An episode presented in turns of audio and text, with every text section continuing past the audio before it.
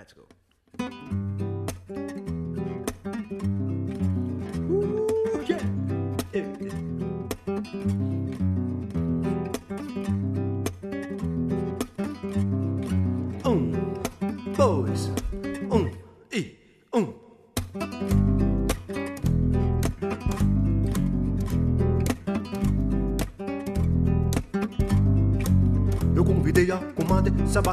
Pra dançar e chachar na Paraíba, mas ela veio com uma dança diferente e pulava que só uma guariba e gritava A, E, I, O, U, é Y e gritava A, E, I, O, U, O, O, é Y, oh mana quero ir, oh mana eu vou só, oh mana quero ir para o sertão do Caico, oh mana quero ir, mana eu vou só, mana para o sertão do Caico. Adeus!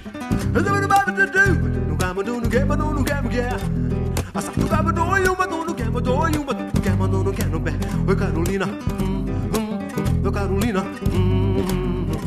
mina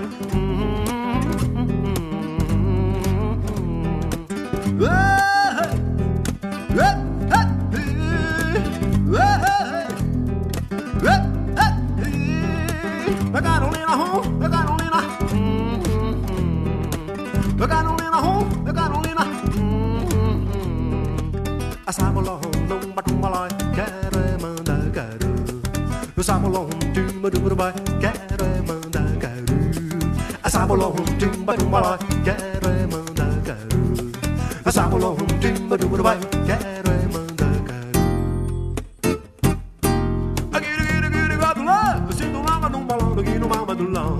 Nous avons si nous mableu, si nous mamadou malan, qui nous mamadoulan. Nous avons si nous mableu, si nous mamadou malan, qui nous mamadoulan. Wow, nous avons si nous mableu, si nous mamadou malan, qui nous mamadoulan. Oh, cabadou bon, oh cabadou bon, oh cabadou bon, oh bon, oh cabadou bon, hmm, oh cabadou bon, hmm, cabadou bon, oh cabadou bon.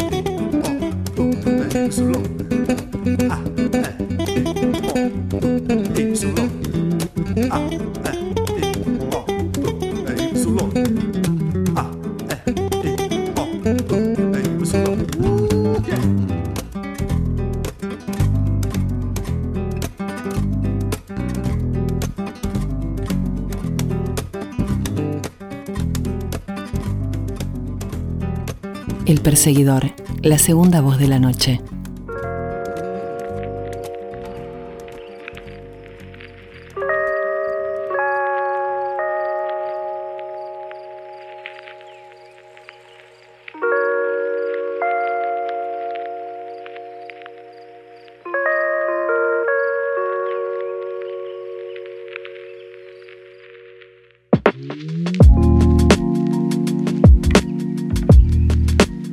Hace tiempo vengo pensando en la relación entre mi hija y las accesibilidades o los accesos a determinados consumos que se pueden producir con dinero.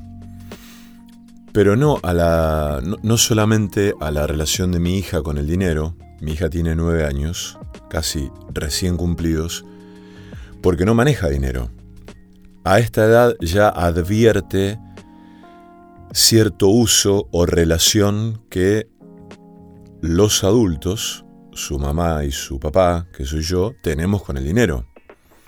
no es que ella tenga una relación o un interés particular con el dinero, por el dinero, pero sí se da cuenta que mm, hablamos a veces de dinero para comprar esto o lo otro, para pagar tal o cual cosa, y ella, desde hace tiempo, cuando viene el ratón Pérez, este, o en algún en algún cumpleaños o en algún, este, alguna ocasión, alguna festividad, recibe, em, recibe dinero, pero no como un regalo en términos de, bueno, mira, te regalo esto, comprate lo que quieras, porque yo por suerte, por ahí la familia es de arriesgarse a comprarle un regalo. Y a ella el dinero no le llama la atención como un valor en sí. Pero está en un momento en el que observa nota, advierte un modo en que los adultos próximos nos relacionamos con el dinero. Y lo que sí yo advierto es el modo en que mm, el dinero a veces nos permite ciertos consumos, ciertos momentos, ciertos accesos a, a instancias que pueden terminar en escenas más o menos placenteras, más o menos alegres, como por ejemplo hacer un viaje, em, salir a comer, eh, comprar una prenda, em, no sé, ir a comprar eh, un helado, algo pequeño, mediano o un poco más grande, pero que se consigue con dinero. Y mm, el viernes pasado eh, salimos a comer afuera, en familia. Un plan que no solemos hacer. Por varias razones. Son todas complejas, pero son todas razones que tienen que ver con un prisma, ¿no? Que hace que como familia no seamos proclives a salir a comer afuera. Yo al menos pongo como primera razón una administración por parte de eh, Marina un poco rigurosa, por momentos rígida de los horarios. Elena va a la escuela a la mañana, entonces em, es muy difícil que armemos planes a la noche durante la semana. Y si armamos planes durante la noche en la semana, el plan tiene que terminar a las 9 de la noche porque ella ha diseñado un, sistema, podríamos decir, del sueño para con Elena, eh, que la verdad ha sido muy exitoso y ha redundado en beneficios y en cierta forma del orden y la previsibilidad en cuanto a, mm, a, los manejos de las rutinas y, y, cosas de la familia. Pero también eh, yo suelo rebelarme en contra de eso y a veces sí propicio planes durante la semana de noche que no tienen que ver con excesos ni con eh, extendernos en trasnoches, a veces sí, pero si, fue, si es así o cuando ha sido así son, son cosas que no incluyen no le incluyen a Marina y no le incluyen a Elena. Es como yo, bueno, me corto solo en alguna parte de la casa con amigos, si se trata de hablar, de tomar vino o tocar la guitarra y eh, ellas se van a dormir. Em, esa, yo creo que esa es la primera razón por la cual no salimos a comer afuera. Cuando llega el fin de semana, que podríamos hacerlo, eh, nos invade una mezcla de sopor, de cansancio y también de ganas de refugiarnos en esto que parece una casa y hacer esto que parece por momentos o que muchos llaman vida familiar. La segunda razón es la disponibilidad de dinero. Hoy en día para salir a comer afuera eh, se necesita, depende de dónde uno vaya, pero uno tiene que tener un peso en el bolsillo y si lo tiene muchas veces no quiere gastarlo en eso. Y hay una mezcla de pereza, de, de, propensión a la privación, em, que hace que em, uno elija no dar ese paso así, bueno, no, mejor nos quedamos acá. Y acá entra otra razón que tiene que ver con que en casa se come muy bien. Entonces, correr el riesgo de salir para comer mal y tener que pagar caro por esa comida nos hace quedarnos en casa. El viernes rompimos con todas esas cosas y salimos a comer en un lugar en Funes. Comimos más o menos bien, comimos, qué sé yo, más o menos bien.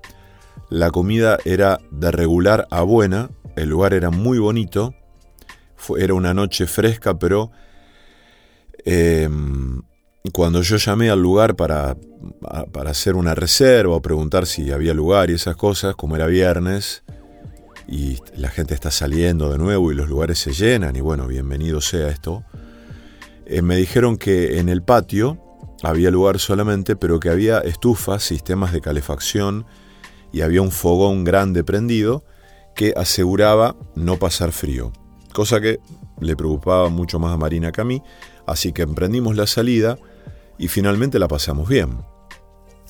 Pagamos caro, no voy a decir cuánto, pero no, no fue barato. Comimos, tomamos un vino, este, nos encontramos con una pareja amiga, eh, de gente vinculada a la escritura. Bueno, tuvimos un intercambio muy lindo. Eh, Elena encontró una, una, nena, una niña con la que se puso a jugar, eh, exploró el lugar. Yo me puse a charlar un rato con el cocinero, que nos conocíamos de, nombre, con el, uno de los dueños del lugar. Bueno, una salida que a uno le depara siempre experiencias, encuentros, encuentros inesperados y ese tipo de cosas. Pero para todo eso se necesita dinero. Y mm, muchas veces pensé que cuando yo tengo un mango encima eh, y decido destinarlo a una experiencia que tiene que ver con el placer, con compartir algo en clave familiar, que sobre todo incluya regalarle a, Elena un momento novedoso, un momento de, descubrimiento con algo, eh, resulta mm, placentero, resulta positivo ese momento. Un viaje, un pequeño viaje, una salida, eh, siempre deviene en alegría eso, ¿no? Por supuesto que esta es una lectura completamente burguesa, si quieren, clase medista de la vida y de la manera de relacionarse con los consumos, ¿no? Pero hace poco eh, leí un artículo que escribió Florencia Angileta en el diario AR, que, mm, del cual quiero leer un fragmento nada más. Eh, el, el artículo se llama Guita en el bolsillo hace una, no hace una historización, pero sí una reseña muy, muy clara, muy certera del el recorrido del dinero en la Argentina y la relación con el dinero de la sociedad argentina en las últimas décadas. Y mm, em, hace referencia, por supuesto, a el resultado de las PASO, Voy a leer un, fragmento que habla específicamente de eso. Eh, dice, los resultados de las PASO volvieron sobre la plata, faltó dinero en los bolsillos, por momentos parece que alguien guarda y no comparte cuando el mandato desde Alfonsín es que el otro desorden de la casa pueda ser la impresora. En 1983 Álvaro Alzogaray decía, ¿para qué rompernos la cabeza con estudiar economía pongamos una buena maquinita de fabricar billetes en el Banco Central y hagámosla trabajar horas extras, eh, una máquina fabricando billetes y entregándolos a la tesorería para que haga casas y aumente los salarios. Em, después dice, la convertibilidad duró 11 años, desde 1991 hasta 2002, cuando fue derogada por el expresidente Eduardo Dualde. 2001 fue el fin de la gran ficción argentina el inconsciente de la clase media estructurado en dólares. El otro día escuché a mi amigo Diego Añaños, que es politólogo y tiene una columna en una radio de Rosario, decir que Argentina es el segundo país del mundo, después de Estados Unidos, claramente, que más dólares tiene, que más dólares maneja, en, el que más dólares circulan. Pero quiero volver al asunto del dinero y la infancia. Em, porque cuando yo, este, la lectura de este primer párrafo que les voy, a leer ahora de Florencia Angileta me remitió a mi infancia. Digo, a cuando yo era chico y veía, uno se da cuenta, y veía las cosas que podíamos hacer y las que no podíamos hacer. Las cosas que podíamos comprar y las que no podíamos comprar. Los viajes que podíamos hacer y los que no podíamos hacer eso marca a todo el mundo, pero no, no es que marca en términos de, no sé, de mm, bueno malo, de, de, mm, de, que ahí se abre alguna, alguna especie de, no sé, de herida o de algo. No, es, uno crece ahí y uno ama más o menos lo que conoce en términos de familia y es eso, ¿no? Lo que uno conoce. Eh, pero recordé los momentos de bonanza económica de mi familia y todo lo que eso nos permitía en ese momento. Hacer un viaje, comprar algo, eh, acomodar algo en la casa, ver la alegría en las caras de mis padres, porque había entrado una platita a casa y eso los relajaba, les relajaba el rostro, el humor, el ánimo, abandonaban el ceño fruncido, el, el, mal humor, el silencio tenso, y lo cambiaban por risas, por bromas, por seguramente momentos de tibieza en la intimidad. Y nosotros con mi hermano, bueno, estábamos ahí, ¿no? Y Florencia dice que lo que se compra con tarjeta no se paga. Este es el título de una de las creencias de la infancia que se pone encima la humorista gráfica Maitena, subidas a su cuenta de Instagram.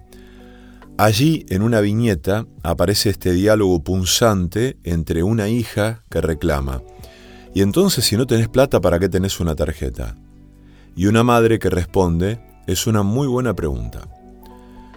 La infancia, dice Florencia, es un tiempo de fascinación con el dinero, ese papel adulto sucio que se puede juntar en moneditas, el del vuelto de los primeros mandados, la curiosidad de qué se cambia cuando se cambia un billete.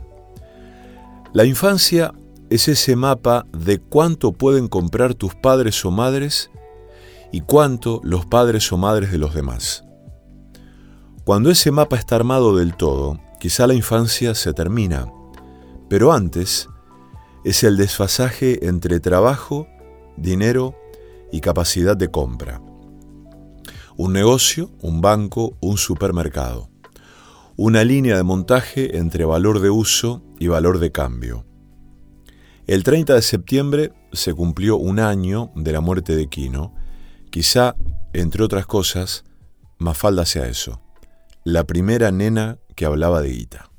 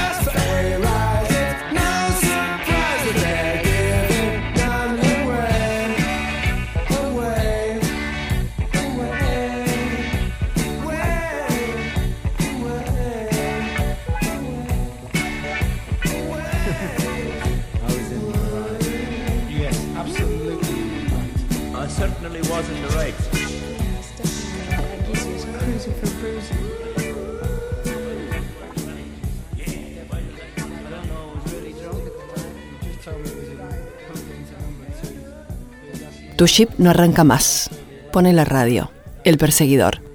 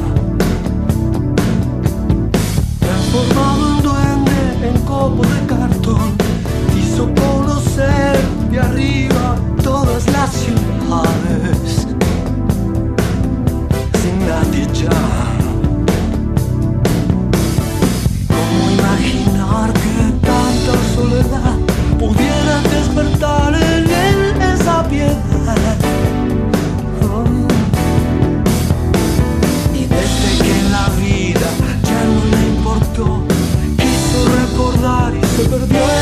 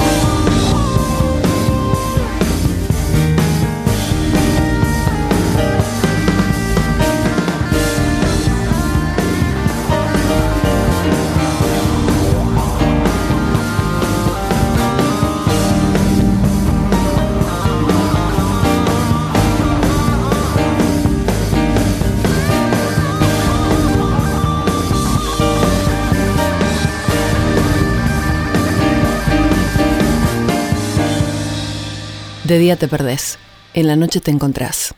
El perseguidor.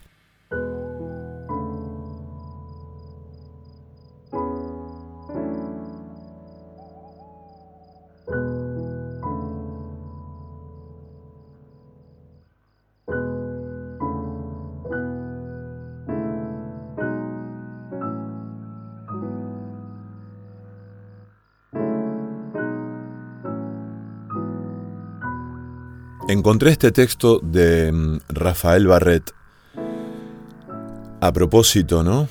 De mm, la propiedad. El texto está muy bueno, se llama Gallinas. Es un cuento breve. Mientras no poseí más que mi catre y mis libros, fui feliz. Ahora poseo nueve gallinas y un gallo, y mi alma está perturbada. La propiedad me ha hecho cruel. Siempre que compraba una gallina, la ataba dos días a un árbol para imponerle mi domicilio, destruyendo en su memoria frágil el amor a su antigua residencia. Remendé el cerco de mi patio con el fin de evitar la evasión de mis aves y la invasión de zorros de cuatro y dos pies. Me aislé, fortifiqué la frontera, tracé una línea diabólica entre mi prójimo y yo dividí la humanidad en dos categorías, yo, dueño de mis gallinas, y los demás que podían quitármelas. Definí el delito. El mundo se llena para mí de presuntos ladrones, y por primera vez lancé del otro lado del cerco una mirada hostil. Mi gallo era demasiado joven, el gallo del vecino saltó el cerco y se puso a hacer la corte a mis gallinas y a amargar la existencia de mi gallo. Despedía pedradas al intruso, pero saltaban el cerco y ahobaron en la casa del vecino. Reclamé los huevos y mi vecino me aborreció. Desde entonces vi su cara sobre el cerco, su mirada inquisidora y hostil, idéntica a la mía. Sus pollos pasaban el cerco y devoraban el maíz mojado que consagraba a los míos. Los pollos ajenos me parecieron criminales, los perseguí y cegado por la rabia maté a uno. El vecino atribuyó una importancia enorme al atentado. No quiso aceptar una indemnización pecuniaria. Retiró gravemente el cadáver de su pollo y en lugar de comérselo, se lo mostró a sus amigos, con lo cual empezó a circular por el pueblo la leyenda de mi brutalidad imperialista. Tuve que reforzar el cerco, aumentar la vigilancia, elevar en una palabra, mi presupuesto de guerra. El vecino dispone de un perro decidido a todo. Yo pienso adquirir un revólver. ¿Dónde está mi vieja tranquilidad? Estoy envenenado por la desconfianza y por el odio. El espíritu del mal se ha apoderado de mí. Antes era un hombre, ahora soy un propietario.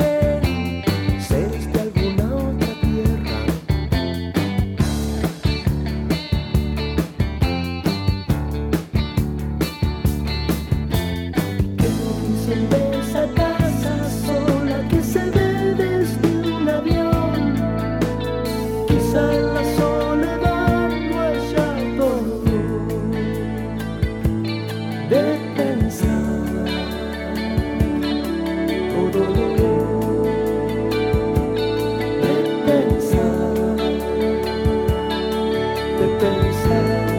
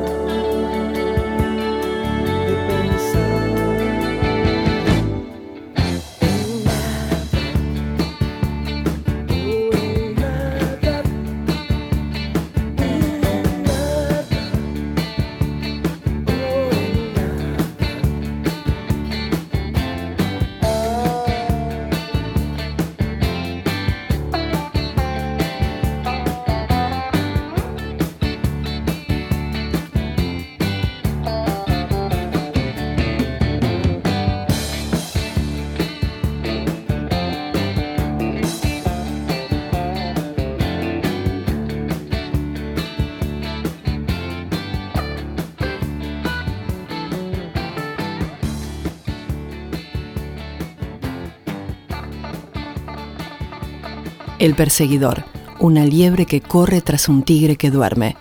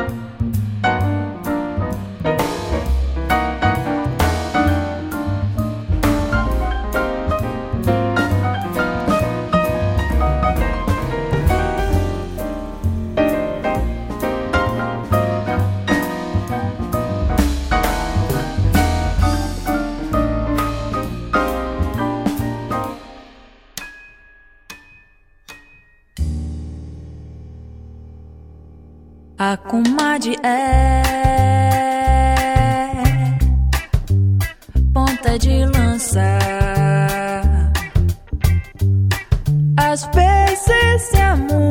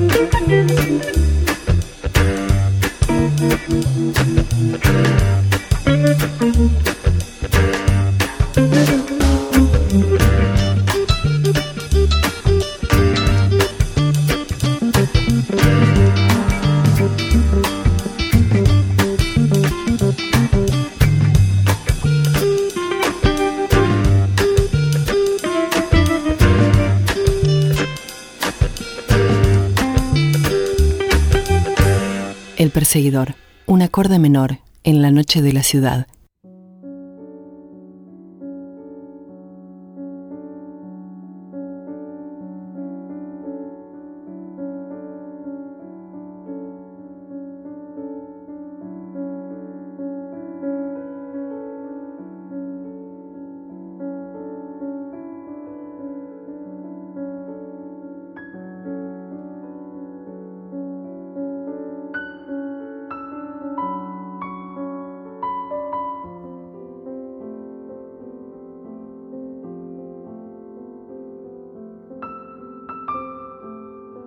Yo escondí un amor por miedo de perderlo. Yo perdí un amor por esconderlo. Ya me aseguré en las manos de alguien por miedo. Ya he sentido tanto miedo hasta el punto de no sentir mis manos. Ya expulsé a personas que amaba de mi vida, ya me arrepentí por eso. Ya pasé noches llorando hasta quedarme dormida. Ya me fui a dormir tan feliz hasta el punto de no poder cerrar los ojos. Ya creí en amores perfectos, ya descubrí que ellos no existen. Ya amé a personas que me decepcionaron, ya decepcioné a personas que me amaron. Ya pasé horas frente al espejo tratando de descubrir quién soy. Ya tuve tanta certeza de mí hasta el punto de querer desaparecer. Ya mentí y me arrepentí después. Ya dije la verdad y también me arrepentí. Ya fingí no dar importancia a las personas que amaba para más tarde llorar en silencio en un rincón. Ya sonreí llorando lágrimas de tristeza, ya lloré de tanto reír, ya creí en personas que no valían la pena, ya dejé de creer en las que realmente valían. Ya tuve ataques de risa cuando no debía, ya rompí platos, vasos y jarrones de rabia. Ya extrañé mucho a alguien, pero nunca se lo dije. Ya grité cuando debía callar, ya callé cuando debía gritar. Muchas veces dejé de decir lo que pienso para agradar a unos, otras veces hablé lo que no pensaba para molestar a otros. Ya fingí ser lo que no soy para agradar a unos, ya fingí ser lo que no soy para desagradar a otros. Ya conté chistes y más chistes sin gracia, solo para ver a un amigo feliz. Ya inventé historias con finales felices para dar esperanza a quien la necesitaba. Ya soñé de más, hasta el punto de confundir la realidad. Ya tuve miedo del oscuro. Hoy en lo oscuro me encuentro, me agacho, me quedo ahí. Ya me caí muchas veces pensando que no me levantaría. Ya me levanté muchas veces pensando que no me caería más. Ya llamé a quien no quería solo para no llamar a quien realmente quería. Ya corrí detrás de un carro por llevarse lejos a quien amaba. Ya he llamado a mi madre en el medio de la noche huyendo de una pesadilla, pero ella no apareció y fue una pesadilla peor todavía. Ya llamé a personas cercanas de amigos y descubrí que no lo eran. Algunas personas nunca necesité llamarlas de ninguna manera y siempre fueron y serán especiales para mí. No me den fórmulas ciertas, porque no espero acertar siempre. No me muestren lo que esperan de mí porque voy a seguir mi corazón. No me hagan ser lo que no soy, no me inviten a ser igual, porque sinceramente soy diferente. No sé amar por la mitad, no sé vivir de mentira, no sé volar con los pies en la tierra, soy siempre yo misma, pero con seguridad no seré la misma para siempre. Me gustan los venenos más lentos, las bebidas más amargas, las drogas más potentes, las ideas más insanas, los pensamientos más complejos, los sentimientos más fuertes. Tengo un apetito voraz y los delirios más locos. Pueden hasta empujarme de un risco y yo voy a decir, ¿qué más da? Me encanta volar. Clarice Lispector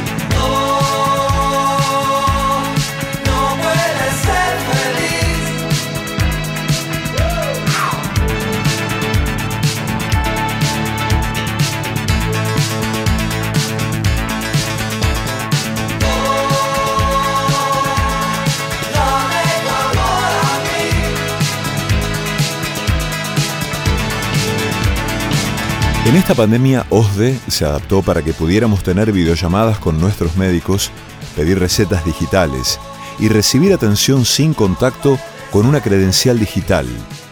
Mejoraron tecnológicamente y mantuvieron la calidez en cada uno de sus canales de atención. Y eso se llama evolucionar.